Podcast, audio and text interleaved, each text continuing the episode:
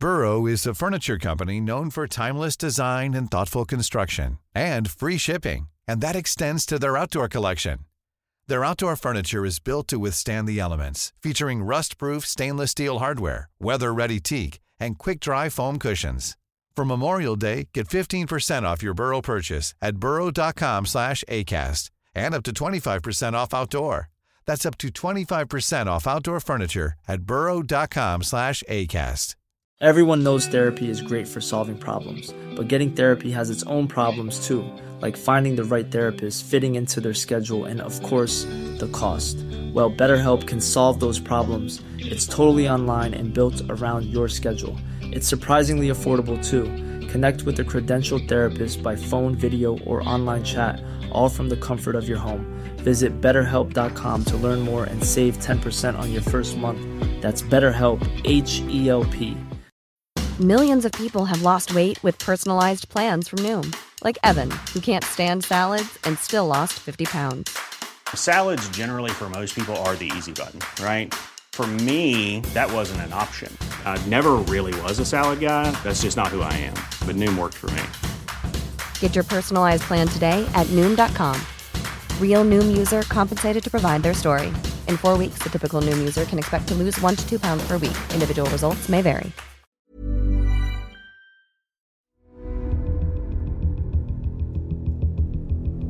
Les histoires du crime? Matteo Ferrux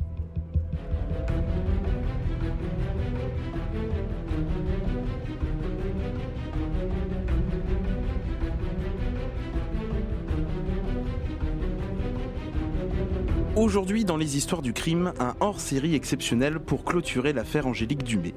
Je vous invite par ailleurs, avant d'écouter ce hors-série, d'aller écouter la série d'épisodes autour de cette affaire pour mieux comprendre. Pour débriefer cette histoire, j'ai le plaisir d'accueillir maître Muriel Bélier-Cante. Bonjour. Bonjour. Vous êtes avocate au barreau de Compiègne, diplômée de criminologie, on en reparlera euh, tout à l'heure, mais vous êtes surtout l'avocate de la famille d'Angélique et l'auteur de ce fabuleux ouvrage Angélique, l'empreinte d'une vie, édité aux éditions du Panthéon, sur lequel je me suis fortement appuyé euh, pour écrire cette histoire. Avec vous, j'ai le plaisir également d'accueillir Marie-Céline Lavris. Lavris, tout à Lavris. fait. Bonjour, monsieur. Bonjour. Vous êtes la procureure de la République du tribunal judiciaire de Compiègne Tout à fait.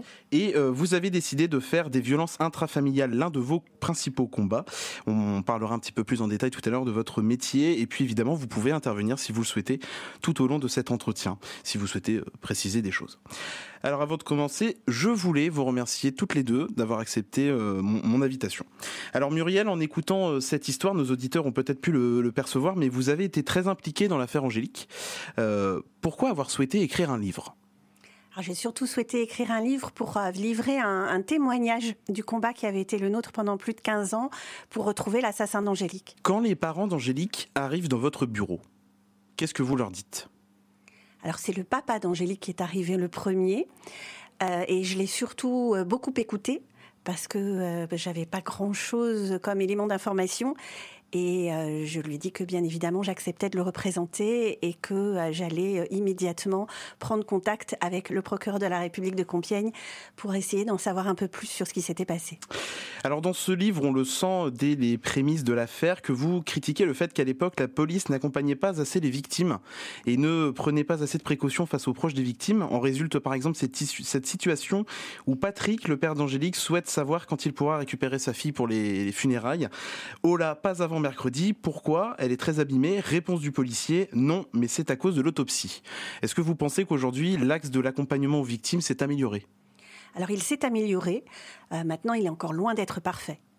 Euh, notamment, alors c'est aussi euh, une question euh, de matériel hein, et de difficulté euh, d'espace éventuellement, de gestion, mais je prends pour exemple que lorsque des victimes, comme les parents d'Angélique, arrivent au sein d'un commissariat de police, ils se retrouvent dans une salle où il n'y a absolument pas la possibilité de les isoler, de les accompagner. Je crois que ça, ça n'a toujours pas été mis en place, en tout cas euh, aujourd'hui. Pendant tout le long de cette histoire, on parle énormément de Marie-Pierre, donc la maman d'Angélique, euh, qui a beaucoup été présente dans ce combat. D'ailleurs, c'est celle qui a mené euh, en fait ce, ce combat pour la vérité. Mais alors, on entend moins parler du papa d'Angélique. comment il vit tout ça? Alors c'est un homme qui est extrêmement pudique. qui a vécu de façon très très douloureuse toute cette histoire. Et en fait, chacun gère le deuil, la perte, l'absence de façon différente et en fonction de sa personnalité. Euh, Marie-Pierre, elle avait besoin de se lancer dans un combat pour tenir debout.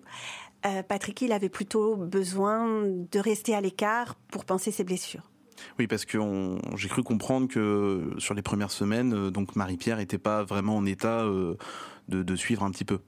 exactement ça on peut comprendre. C'est euh, Patrick hein, qui a été euh, moteur pour, euh, en tout cas, obtenir un accompagnement juridique dans toute cette procédure. À la fin de votre préface, juste avant de, de commencer l'histoire, vous citez des chiffres qui donnent le vertige. 19 années d'instruction, 8 magistrats en titre, 26 tomes de procédure et 8250 actes distincts. pour vous, c'est une procédure qui a été trop longue et trop dense? Non, je ne dirais pas ça. Euh, pour moi, le fait de citer ces chiffres, c'était une façon de rendre hommage à la justice, justement. Euh, malgré toutes ces difficultés, eh bien, euh, on a été jusqu'au bout et jusqu'à l'identification de l'assassin d'Angélique. maintenant, quand on est en train de vivre cette histoire, euh, on a effectivement le sentiment du temps qui passe et bien sûr c'est toujours trop long avant que l'on ait euh, la solution. Quand on se retourne et qu'on voit tout le travail qui a été accompli, qui est considérable, on ne peut que tirer un coup de chapeau aux enquêteurs et aux magistrats. Alors on parlait de justice justement, donc je me tourne vers vous, Madame la procureure. Euh, vous êtes donc la représentante du ministère public euh, près le tribunal euh, judiciaire et par définition donc un magistrat. quelle est la différence entre un juge et un procureur? Alors, nous sommes euh, juges et procureurs, euh, tous les deux des magistrats, on fait partie du même corps de la magistrature. Euh, nous pouvons passer du poste de procureur au poste de juge au cours de notre carrière de magistrat. Et ce qui nous différencie, c'est l'autorité, enfin l'objet même de cette autorité, l'autorité judiciaire. Le juge est une autorité de jugement, alors que le ministère public, le parquet, le procureur de la République est une autorité de poursuite. la différence aussi, c'est que tant qu'autorité de poursuite, euh, eh bien le procureur de la République et ses substituts, ses vice-procureurs, l'équipe du parquet, on va dire, euh, eh bien vont avoir affaire à toutes ces enquêtes, euh, vont suivre ces enquêtes, donner des directions d'enquête aux enquêteurs, donc suivre vraiment les procédures pour orienter ensuite ces dernières, soit parce qu'on n'arrive pas à identifier l'auteur par un classement sans suite, ou au contraire, si on arrive à identifier l'auteur et que l'infraction est constituée par une action de poursuite, soit devant le tribunal correctionnel, soit par la saisine d'un juge d'instruction, euh, comme dans l'affaire d'Angélique, avec ensuite euh, éventuellement euh, une audience aux assises. voilà, nous avons cette possibilité de poursuivre et de suivre toutes ces procédures, finalement, du début jusqu'à la fin même jusqu'à l'exécution de la peine. Donc en fait, le ministère public intervient à tous les niveaux de la procédure pénale jusqu'à la fin de cette dernière, jusqu'à l'exécution des peines, l'incarcération et ensuite l'aménagement de cette peine par le juge d'application des peines. Et aujourd'hui, au tribunal de Compiègne, combien d'affaires judiciaires traitez-vous euh, en moyenne par an? Alors, au parquet, on est à peu près à 13 000 procédures par an en moyenne. Euh, il faut savoir que parmi ces 13 000 procédures, il y en a effectivement qui euh, sont des procédures qu'on appelle poursuivables, c'est-à-dire qu'on connaît déjà, euh, on a un auteur identifié ou en tous les cas des, des, personnes qui sont suspectées d'avoir commis une infraction. mais parmi ces 13 000 procédures, on a énormément de procédures aussi qui vont être classées sans suite parce que l'auteur ne sera pas identifié mmh. ou alors parce que l'infraction n'est pas constituée. si vous déposez plainte pour une affaire qui vous semble vous relever du pénal. Euh, vous ne le savez pas parce que vous n'êtes pas juriste et c'est pas ce qu'on demande effectivement aux citoyens. Hein. Euh, en revanche, moi, à la lecture de cette procédure, mes collègues ou moi-même, on, verra qu'on est plutôt sur un contentieux civil euh, ou un contentieux qui ne relève pas forcément du pénal. Donc on classera cette procédure en orientant la personne vers une, autre, une autre instance judiciaire. Maître Bélier, je reviens vers vous. Un autre détail m'a sauté aux yeux à la, rédaction de ce récit, donc à la, à la lecture de votre livre. Vous semblez avoir été fait, avoir fait face tout au long de votre combat à des personnalités qui semblaient être désintéressées en fait de votre combat. Euh, donc ça peut éventuellement pousser à, être démotivé en fait, à ne, pas continuer ce combat. Comment vous avez réussi à maintenir la motivation auprès de Marie-Pierre pour continuer ce combat absolument? Alors moi déjà par principe, à partir du moment où on met des obstacles sur ma route, je n'ai qu'une envie, c'est de faire en sorte de les passer. Donc euh, nous savions que notre cause était juste, euh, nous avions un objectif et euh, on s'est dit qu'on n'avait rien à s'interdire. Ça a été notre mot d'ordre pendant toutes ces années. Nous n'allons rien nous interdire. Mmh. Tout ce qu'il fallait mettre en place, même si ça paraissait osé, même si ça paraissait impossible, eh bien on y allait. Et quelle a été vraiment la, la, rencontre qui vous a semblé le plus, euh, la plus désintéressée Vraiment la plus éloignée de, ce que vous cherchiez? Euh, certains magistrats instructeurs. euh, certains procureurs aussi, puisque donc on a eu sur le sur la masse, il y a eu des gens formidables, mais il y a aussi des gens pour lesquels ça a été un petit peu plus compliqué. Et puis certains enquêteurs aussi. L'affaire Angélique a donc été euh, l'affaire qui a porté la création, en tout cas en France, d'un fichier euh, des empreintes génétiques. Ça, c'est euh, vraiment la, sortie du combat qui, qui a donné ça. Vous avez milité donc avec la famille d'Angélique pour la création. Et quand un premier décret est sorti, vous apprenez que ce fichier ne concernait en réalité que les personnes condamnées pour des crimes sur mineurs. Alors en fait, le combat, il a euh, d'abord mené sur euh, la création du fichier, dans le sens où euh, une loi, parce que nous n'étions pas les seuls à militer pour Oui. un fichier, et on avait eu l'affaire Guy Georges, hein, qui avait quand même énormément poussé aussi à expliciter le fait qu'il fallait absolument qu'on ait cet outil.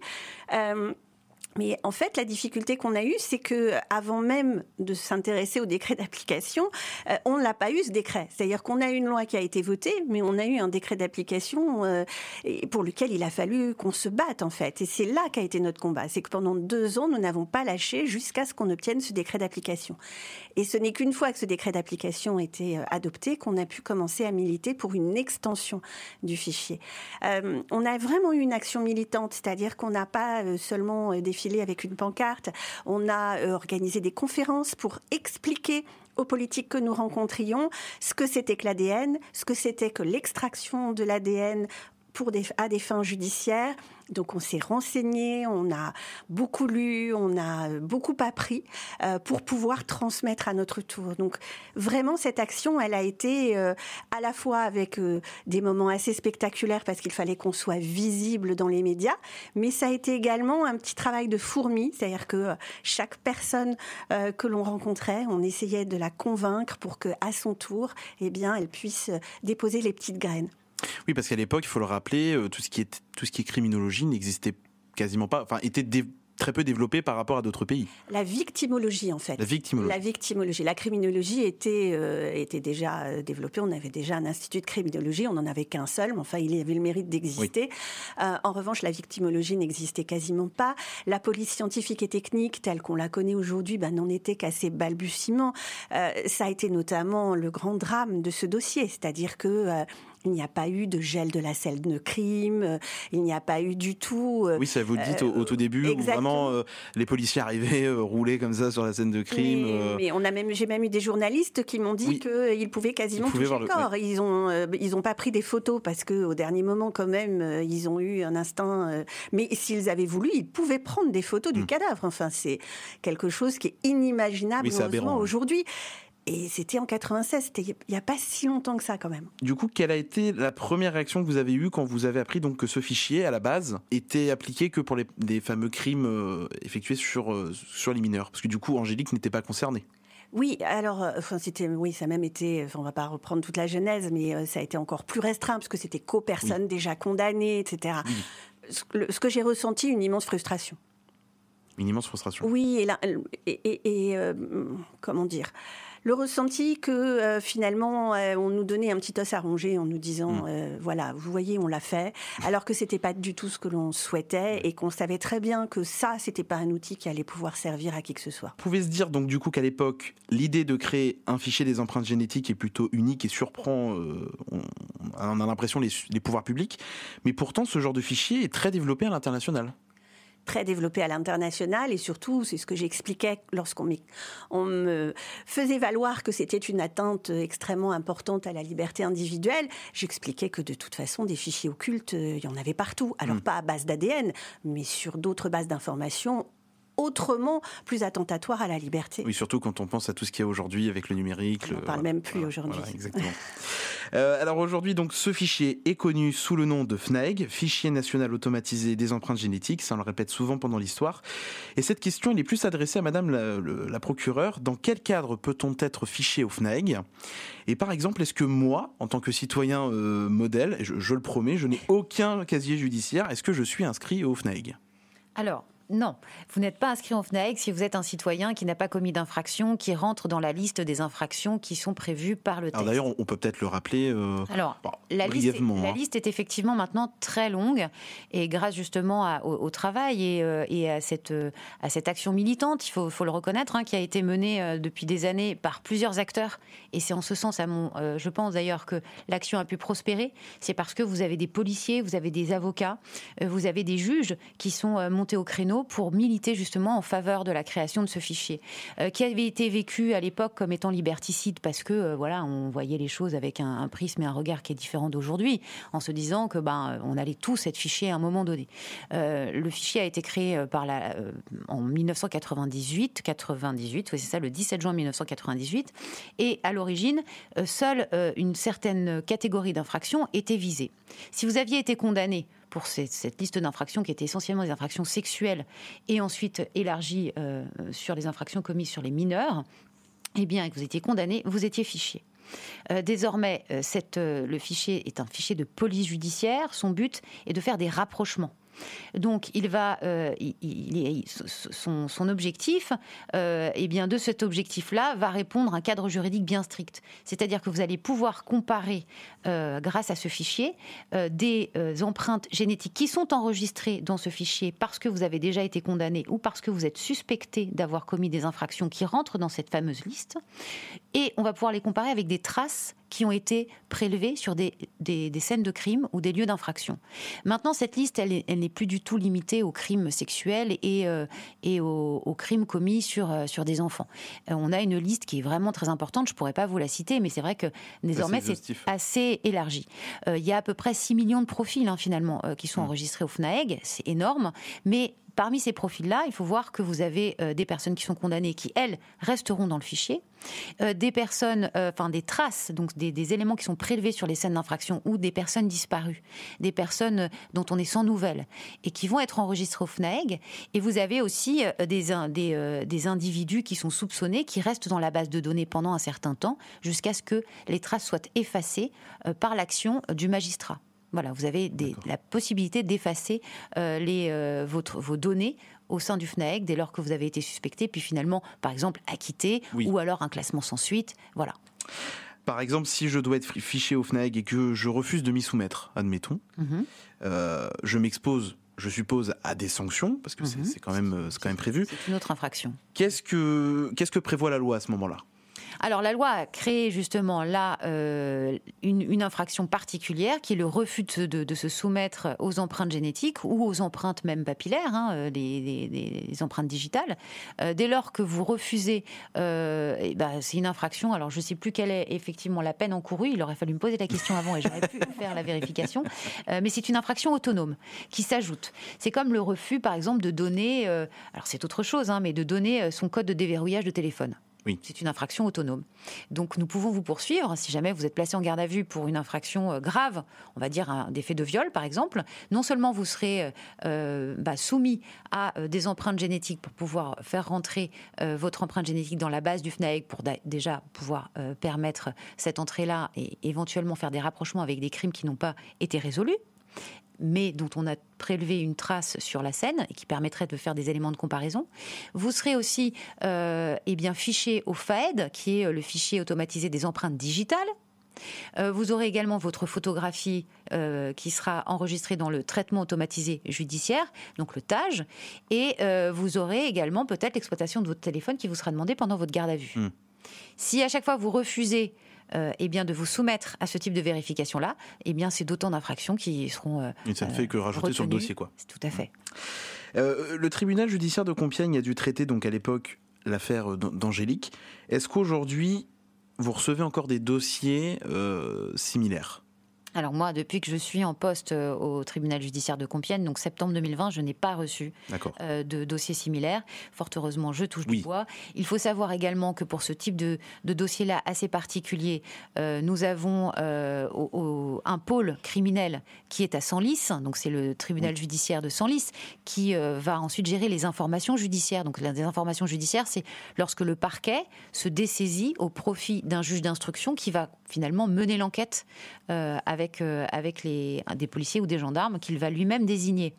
Euh, par la suite, vous avez aussi maintenant un pôle euh, qui le pôle des cold cases qui a été créé récemment à Nanterre, qui permet aussi sur des dossiers sur lesquels on n'arrive pas à, retrouver l'auteur, mais où la magistrature et puis le barreau, mais également évidemment les parties civiles veulent absolument faire avancer ce dossier, des dossiers criminels. Vous avez un ce, ce, pôle des cold cases, des affaires non résolues, qui a été créé donc à Nanterre vous avez un pôle de juges d'instruction euh, qui euh, voilà, a été créé récemment. Donc ce sont maintenant, euh, je pense qu'on a pris conscience, et c'est tout, tout dépend d'une volonté politique, hein, il faut quand même le reconnaître. Hein. Sans volonté politique, on peut, on mm. peut s'égosiller et crier et demander et réclamer, on n'a pas forcément gain de cause. Et ben, force est de constater que maintenant, effectivement, on avance de, plus en plus et de mieux en mieux sur euh, ces affaires-là, ces affaires sensibles, ces affaires graves, avec euh, maintenant des, outils qui sont, euh, qui, sont utiles en tous les cas et qui auraient dû être, qui méritaient une création peut-être plus récente, mais c'était pas, c'était pas le moment, comme on dit souvent, c'est une question d'époque. Hey, it's Danny Pellegrino from Everything Iconic. Ready to upgrade your style game without blowing your budget? Check out Quince. They've got all the good stuff shirts and polos, activewear, and fine leather goods, all at 50 to 80% less than other high end brands. And the best part? They're all about safe, ethical, and responsible manufacturing. Get that luxury vibe without the luxury price tag. Hit up quince.com slash upgrade for free shipping and 365 day returns on your next order. That's quince.com slash upgrade. Everyone knows therapy is great for solving problems, but getting therapy has its own problems too, like finding the right therapist, fitting into their schedule, and of course, the cost. Well, BetterHelp can solve those problems. It's totally online and built around your schedule. It's surprisingly affordable too.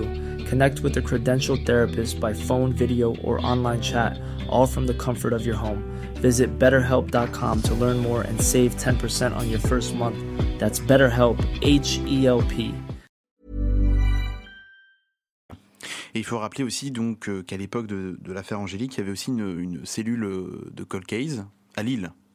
En fait, c'est le dossier d'Angélique qui a créé la première cellule. de Colcaise en France, euh, qui était euh, donc sous l'égide d'un commandant de police euh, qui était extrêmement impliqué et qui a importé en fait en France les techniques d'investigation américaines pour justement permettre la résolution de crimes qui sont des crimes commis voilà, il y a un certain temps et pour lesquels on n'a pas encore de réponse.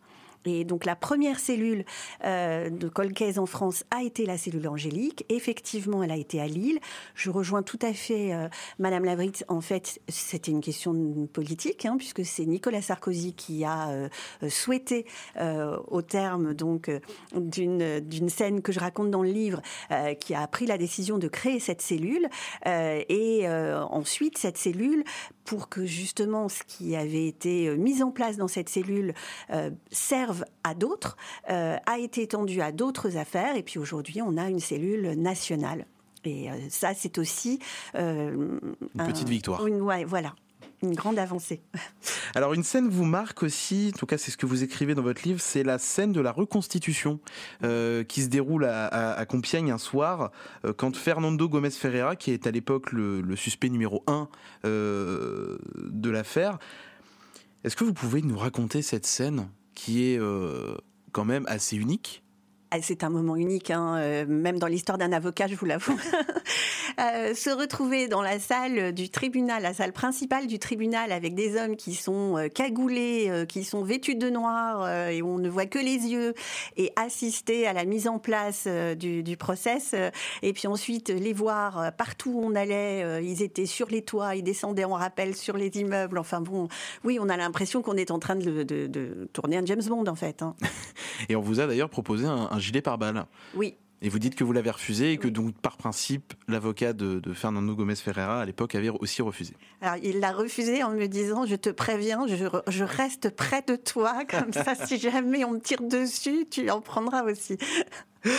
Alors au-delà de, votre engagement euh, professionnel, ça, euh, je pense que c'est indéniable envers la famille d'Angélique. Vous avez également été très présente personnellement euh, auprès notamment de, Marie-Pierre. Et par exemple, moi j'ai un, un exemple, c'est quand Marie-Pierre, alors invitée à comparaître devant un nouveau juge, a les yeux rivés sur un scellé qui contenait un médaillon que, enfin le médaillon que portait Angélique le soir de, de sa mort. Et le juge a voulu outre, a voulu outrepasser la procédure, lui rendre, et avec la greffière, vous aviez euh, euh, dit non, monsieur le juge, on peut pas, on peut pas faire comme ça, et vous aviez bataillé après pour essayer de l'avoir. Pourquoi, pourquoi l'avoir fait? Pour essayer de, récupérer le médaillon, c'est ça que vous voulez dire? Ben, Simplement pour euh, restituer ce, ce, bien une fois que l'affaire était clôturée, qui était extrêmement important pour la maman d'Angélique, bien sûr. Et ça a été une bataille ça a été, oui, ça a été une bataille parce que parce que c'est là, là par contre c'est très administratif. Hein, oui. donc, euh, c'est très. Euh, il faut. Mais c'est vrai que dans mon monde à moi, j'ai souvent l'impression qu'il faut que je me batte tout le temps pour. Alors d'ailleurs la question des scellés, Madame la procureure, elle est elle est souvent euh, un peu mal comprise. Comment ça se passe une fois que le une fois que le dossier est refermé, on rend les scellés. Euh, pendant que l'affaire est ouverte comment, comment ça fonctionne exactement cette histoire de scellé Parce que c'est vrai que souvent c'est très mal compris. Et pour cause. C'est très mal compris parce que c'est assez complexe. Et euh, comme l'a dit Maître Bélier, euh, et comme elle l'écrit et comme elle, le relate encore aujourd'hui, vous avez une, affaire qui a duré euh, suffisamment longtemps, ce qui fait que vous avez plusieurs magistrats qui ont eu à connaître de cette affaire. Puis ensuite, il y a la phase de jugement. En principe, bon, là aussi, les, les, pratiques et les textes ont beaucoup évolué. désormais, on évite d'avoir des scellés finalement dans les juridictions pour une simple et bonne raison de sécurité, mais aussi mm. parce que euh, risque de vol, et de perte euh, et, surtout de ne plus avoir cette traçabilité des scellés liés à euh, un dossier. par exemple, quand vous avez un pôle, un pôle criminel comme à Senlis, alors que moi j'ai ouvert le dossier à Compiègne, les scellés doivent suivre en principe le dossier. Et ensuite, ce dossier, s'il est, il va aux assises, Hein, donc vous avez un accusé qui sera jugé par la cour d'assises à, euh, bah, à Beauvais ou euh, s'il y a un appel, bah, ça peut être à Amiens ou à Lens. Et donc les scellés sont censés suivre là aussi les dossiers. Et les, les juridictions de jugement, donc soit le tribunal correctionnel ou la cour d'assises, sont censés se prononcer sur le sort des scellés. Évidemment, quand vous avez énormément de scellés, notamment dans une affaire criminelle, il est particulièrement délicat pour euh, les, les, magistrats donc du, du, tribunal correctionnel ou de la cour d'assises de se prononcer sur le sort de tous les scellés. Donc en général, les scellés principaux vont être visés, on va dire, ordonne la confiscation des scellés. Confiscation d'un scellé, ça veut dire que le parquet reprend, donc le procureur de la République reprend la main sur la gestion des scellés. Et parmi tous ces scellés, sur une affaire, il va falloir ensuite que le procureur de la République, qui ne connaît pas forcément l'affaire dans sa totalité, va devoir se prononcer sur des demandes de restitution ou euh, se prononcer sur une destruction des scellés. Euh, demande de restitution, c'est assez simple, puisqu'en général, c'est une demande qui émane de l'avocat euh, des victimes ou des victimes elles-mêmes, en disant je veux récupérer par, par exemple ce fameux médaillon. Et donc là, c'est assez simple, d'une certaine manière. le procureur de la République va dire, mais bien sûr, il n'y a aucune raison que ce scellé ne soit pas restitué aux parties civiles, aux victimes. Sauf qu'il faut le retrouver. Et là, euh, c'est une autre paire de manches, entre guillemets, pardonnez-moi l'expression, il va falloir retrouver le dossier, savoir où il est allé, et est-ce que le scellé a bien suivi le dossier en temps mm. voulu, et est-ce qu'il est bien reparti avec le dossier une fois que celui-ci est clôturé. Et quand vous avez euh, finalement une multiplication de juridictions euh, qui sont compétentes pour une même affaire, avec des juges différents qui vont se succéder et qui font pas partie de la même juridiction, pas forcément Compiègne, c'est d'autant plus compliqué. Voilà. Mais euh, sinon, les choses euh, maintenant sont un peu plus, un peu plus sereines. Vous avez des, la gestion des, des, des, scellés qui, qui euh, est opérée de manière informatisée, avec là un suivi qui, qui est un peu plus régulier, un peu plus resserré. On arrive à la scène fatidique où Marie-Pierre et Jean apprennent qu'un nom est ressorti au FNAEG. Donc là, vous êtes avec eux. Donc c'est à Senlis. Et le nom de José Mendes Furtado ressort. Et vous apprenez qu'il est mort. Quelle est la première réaction de Marie-Pierre et Jean? Et vous aussi, qu'est-ce que vous ressentez à ce moment-là? Alors, pour Marie-Pierre et Jean, je pense que euh, la réaction, ça a été la sidération. Hmm. C'est-à-dire que, on, on vous vous savez, ce moment où on vous dit quelque chose et, et puis vous avez l'impression que l'information elle est en train de grimper jusqu'à votre cerveau pour qu'ensuite vous y réfléchissiez, vous l'analysiez. Euh, moi, ma réaction, ça a été de me dire ah, mais alors c'est fini. Oui, c'était justement euh, la question qui suivait. Euh, cette fameuse phrase. Donc, dans- vous êtes dans le centre-ville et vous dites voilà, c'est fini. Vous pensez ça. voilà, c'est fini. C'est-à-dire qu'après, on est sorti de là, on était vraiment tous les tous les trois, on était complètement sonnés. Donc on Oui. s'est dit, euh, moi je me suis dit, je peux pas les laisser repartir comme ça. Donc j'ai dit, on va aller boire un verre euh, dans le centre-ville de Senlis, qui est très très hospitalier et qui se prête à aller boire un verre d'ailleurs. Bref, et, et, et donc on s'est installé. On a eu du mal à parler au début, puis après je me suis dit, il faut absolument que je mette des mots, enfin que je les oblige à mettre des mots sur ce qu'ils ressentent. Et donc, c'est là que j'ai dit, bah, écoutez, je ne sais pas ce que vous, vous avez pensé, mais moi, voilà ce que j'ai ressenti. C'est fini. Alors, on apprend un petit peu plus tard dans votre livre, une fois que voilà, il y a les présentations qui sont faites, que José Mendes Hurtado est en fait venu plusieurs fois dans votre cabinet euh, pour euh, désigner son défenseur et qu'il est passé aussi plusieurs fois à la caisse de Marie-Pierre quand elle travaillait au supermarché. Est-ce que vous croyez à la coïncidence ou est-ce que vous pensez que c'est un acte volontaire?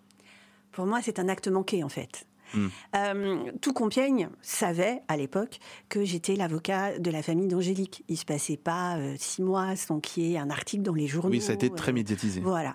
Euh, donc tout le monde le savait. Quand on me croisait, on savait que je prenais, j'avais ce dossier en charge.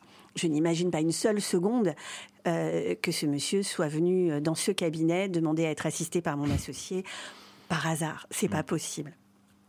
Et puis quand tu as passé à la caisse de Marie-Pierre, ben, vous connaissez un peu comment est configuré ce supermarché, vous connaissez le nombre de caisses qui sont Oui. ouvertes à chaque fois, euh, avec en plus des hôtesses de caisse qui n'ont pas les mêmes horaires. Là aussi, la Ouais. coïncidence est vraiment très particulière. Non, je pense que, vous savez, il y a, un- il y a un, euh, comme ça un adage qui dit qu'un meurtrier revient toujours sur les lieux de son crime. Euh, je pense que d'une certaine manière, c'est un peu de cet ordre-là. Et je crois effectivement, alors là c'est le volet criminologie euh, qui parle, mais je crois que euh, surtout pour des crimes de cet ordre-là, je pense qu'il y a quelque chose au fond euh, du meurtrier qui le pousse quand même peut-être à souhaiter être identifié et à souhaiter être, être arrêté. Peut-être des remords? Je n'irai pas jusque-là, mais je pense que c'est extrêmement complexe Ouais. euh, la manière dont ça fonctionne. Et euh, je pense que ça doit être lourd quand même à porter pendant toutes ces années. Et, euh, et je pense qu'à un moment donné, euh, également du côté des, des auteurs, il doit y avoir une envie que ça s'arrête. Ou alors conserver le lien. Ça peut être aussi Conserver le lien, oui. euh, c'est possible. Euh, mais dans son cas, lui, je ne sais pas. Euh, encore une fois, on n'a malheureusement pas pu avoir suffisamment de données pour analyser euh, euh, sa psychologie. Ce qui, moi, m'aurait personnellement beaucoup intéressé pour essayer de. Même si je sais quels sont les ressorts euh, qui l'ont poussé à l'acte la première fois et à l'acte la deuxième fois. Enfin, en tout cas, j'en ai une, une idée. Euh, mais je, je me demande si, euh, si c'était pas trop lourd quand même pour lui. Alors même si c'est pas le, le sujet de cet entretien, je comptais, je voulais quand même le mettre en avant. Madame la procureure, vous avez décidé de faire des violences intra- intrafamiliales votre priorité depuis que vous êtes arrivé au, au- au tribunal. Pourquoi ce choix? Alors oui, euh, j'ai pas. je- alors, tous les procureurs de la République ont décidé de faire de- des violences intrafamiliales, de la lutte contre les violences intrafamiliales, euh, une des priorités. Euh, après, euh, comme vous le, vous le savez bien, et c'est d'ailleurs pour répondre à votre première question entre la distinction entre les magistrats du siège et les magistrats, enfin les juges et les procureurs de la République, nous, euh, procureurs de la République, nous, nous sommes liés hiérarchiquement au garde des Sceaux, Oui. euh, au ministre de la Justice, qui nous donne des instructions générales. Il ne donne pas d'instructions individuelles sur les dossiers, les choses soient très claires, mais des instructions générales. Les instructions générales, euh, elles sont issues évidemment de la politique du gouvernement. Donc c'est pour ça que parfois, euh, par raccourci intellectuel, on dit que le ministère public, le procureur de la République, il agit pour l'État au nom de l'État. Non, ça c'est le préfet. Nous, on agit pour la société. Mais c'est vrai qu'on a des grandes lignes, des grandes lignes et avec des instructions du gouvernement qui nous disent voilà, on va, on veut peut axer la politique du gouvernement sur la lutte contre le trafic de stupéfiants et la lutte contre les violences intrafamiliales.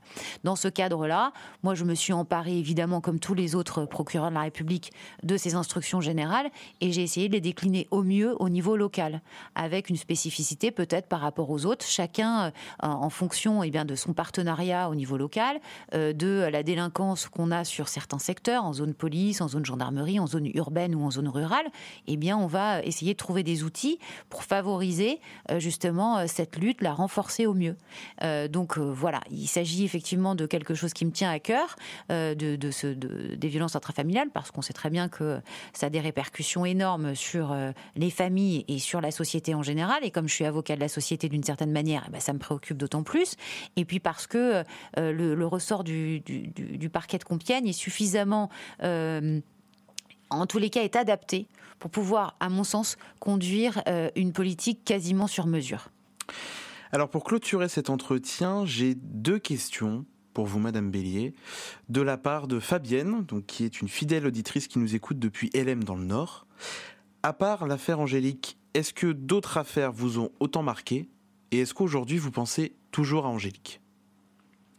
Alors je pense toujours à Angélique elle est toujours euh, un peu quelque part euh, euh, au fond de moi, d'autant que j'ai gardé une relation bien évidemment avec sa famille. oui, bien sûr, c'est vrai qu'on me parle souvent, de l'affaire d'Angélique en me disant ça a dû être l'affaire de votre vie. Mmh. tous les dossiers que j'ai à traiter, et je, traite beaucoup de dossiers, notamment de violences intrafamiliales du côté des enfants, et même tous les dossiers me marquent. Euh, et, il y a eu ce dossier-là, mais il y en a eu malheureusement beaucoup d'autres. Et, euh, et, quand je pense à mon métier et quand je pense à ma carrière, et si je ferme les yeux, j'ai plein d'images d'enfants qui défilent sous. Voilà. Ben, merci beaucoup à toutes les deux, euh, encore une fois, d'avoir accepté cet échange qui a été constructif et plutôt passionnant. Euh, je rappelle, Maître Bélier, que vous êtes l'autrice du livre Hommage Angélique, l'empreinte d'une vie, édité aux éditions du Panthéon, mais également autrice d'un avocat disparu, paru aux éditions Monde Futuriste et réédité chez De Coster Éditions, si je ne me trompe pas. Madame le procureur, merci de votre disponibilité. Je, rappelle donc que vous êtes la procureure de Compiègne près le tribunal judiciaire de Compiègne. Vous pouvez retrouver cet entretien sur toutes les plateformes d'écoute ainsi euh, que sur graphite.net. Je remercie d'ailleurs Radio Graphite qui m'accompagne depuis plus d'un an sur ce projet, notamment Brian, directeur d'antenne, et Léo, la fameuse voix que vous pouvez entendre à chaque début d'épisode. Merci à tous et à bientôt.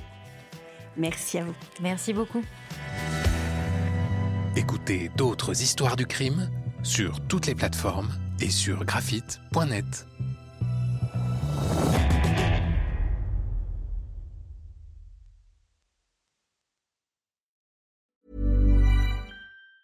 Hey, it's Danny Pellegrino from Everything Iconic. Ready to upgrade your style game without blowing your budget? Check out Quince. They've got all the good stuff shirts and polos, activewear, and fine leather goods, all at 50 to 80% less than other high end brands. And the best part? They're all about safe, ethical, and responsible manufacturing.